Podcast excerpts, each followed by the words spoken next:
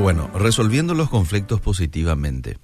Las causas más comunes de discusiones entre personas hoy día, creo yo, es, en primer lugar, no querer escuchar. Dos, decir cosas desagradables. A veces decimos cosas que hieren. Y tres, la falta de consideración. ¿Qué te parece? ¿Estás de acuerdo conmigo? No querer escuchar, hoy queremos hablar nomás ya y decimos y a veces ya le retamos a alguien sin escucharle antes.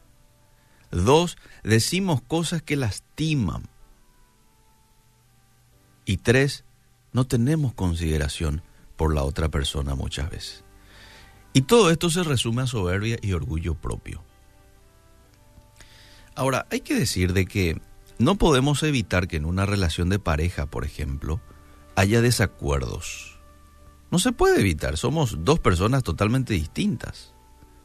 El esposo creció en una familia diferente a la de la esposa, con enseñanzas distintas, otra cultura de vida, tiene otra manera de ver las cosas, tiene otra manera y otra forma de manejar el dinero, tiene otra manera de relacionarse con los amigos. Él es varón, vos sos mujer o viceversa. Y esos desacuerdos, con paciencia, empatía, diálogo, cediendo a veces, se llega a un acuerdo, ¿sí o no? El problema está cuando en una relación de pareja hay discusiones destructivas. Ese es el problema. Porque es una manera errónea de resolver los desacuerdos. No se pueden resolver desacuerdos o conflictos con discusiones destructivas. ¿Qué es una discusión destructiva? Es cuando se usan palabras hirientes, denigrantes, vos luego sos un tal cosa.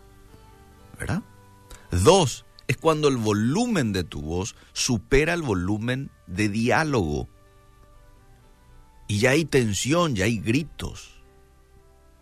Y tres, en el peor de los casos, es cuando ya hay una agresión física.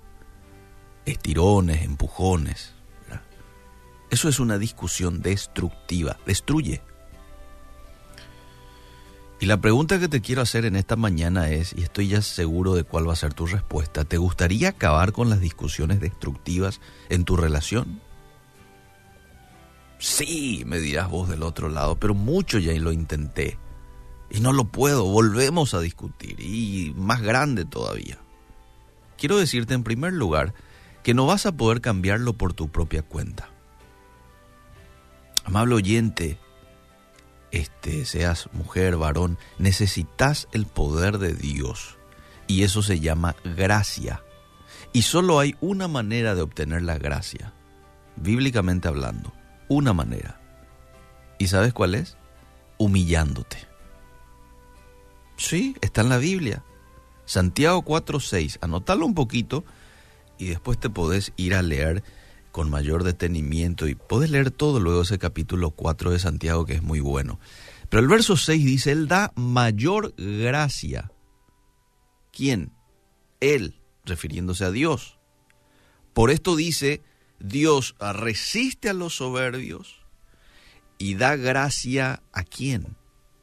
A los humildes. Hmm.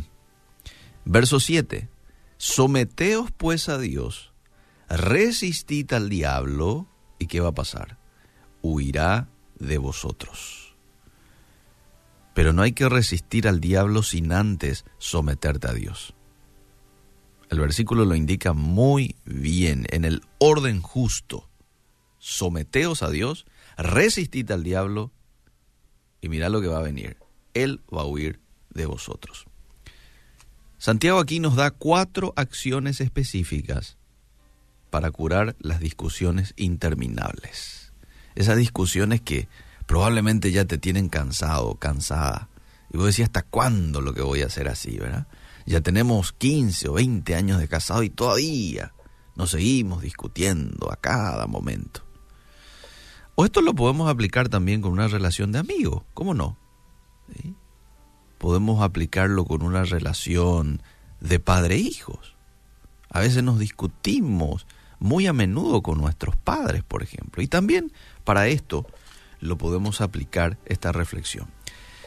Bueno, eh, las cuatro acciones específicas para curar las discusiones interminables que aquí da Santiago en particular es, número uno, someterte a Dios.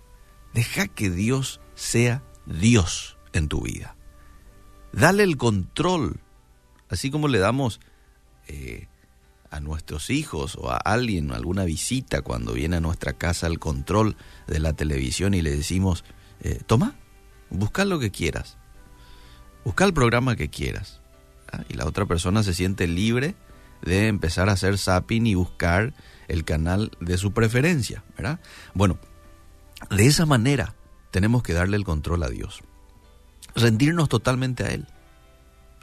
Si no te llevas bien con otras personas, es porque tenés una guerra civil en tu propia vida. El conflicto real está dentro de ti. Así que el punto de partida es lograr que la paz de Dios la paz de Cristo gobierne en tu corazón, tal como lo dice Colosenses 3:15. Entonces, en primer lugar, someterte a Dios. En segundo lugar, sé inteligente.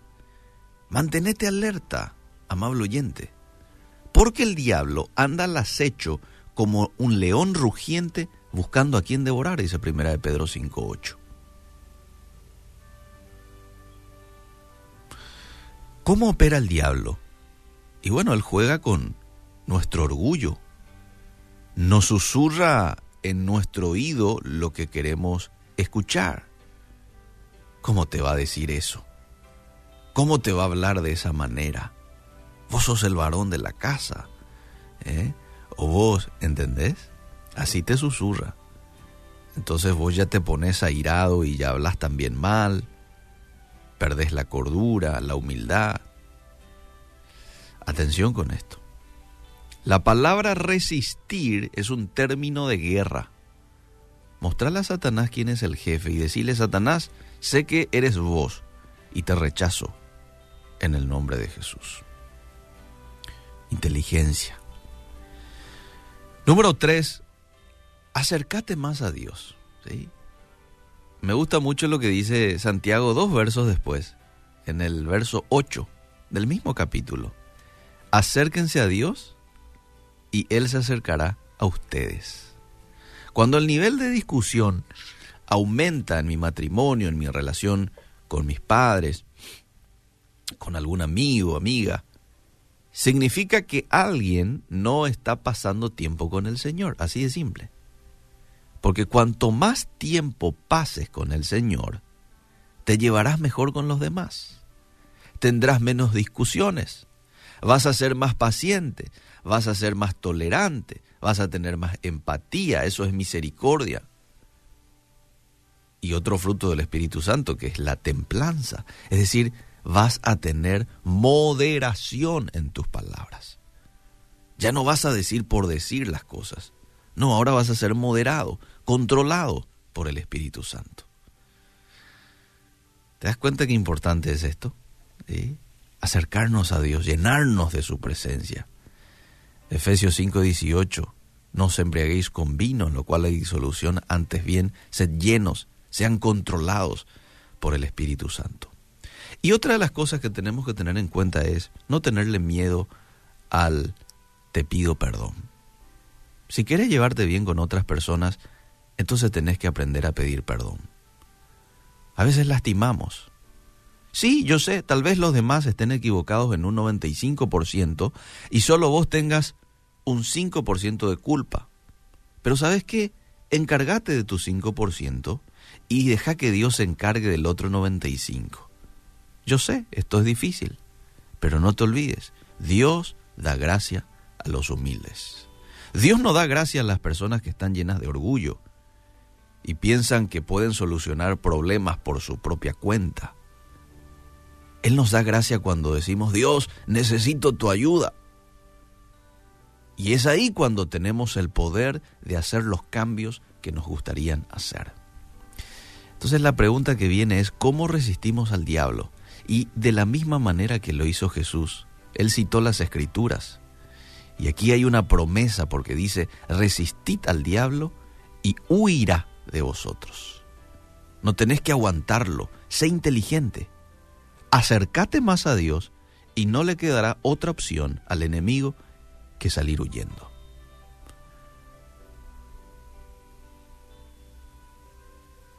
Cuando vos pasás tiempo con Dios, y con esto termino, enfocás tus pensamientos hacia Él. Esto es lo que hacemos cuando pasamos tiempo con Dios. Nos enfocamos en Dios. Y Él, por ende, te mantiene en la paz perfecta. Y no vas a ser tan irritable. Entonces te vas a llevar mejor con los demás. Enfócate en esta mañana en el Señor. Isaías 26.3 dice, tú, Dios, guardarás en completa, no en una paz superficial o incompleta, no, en completa paz. ¿A quién? A aquel cuyo pensamiento en ti persevera. Una persona que se enfoca en Dios, porque en ti ha confiado. Yo espero que vos hoy seas esa persona que se enfoque en Dios y que experimente la paz que viene de Dios.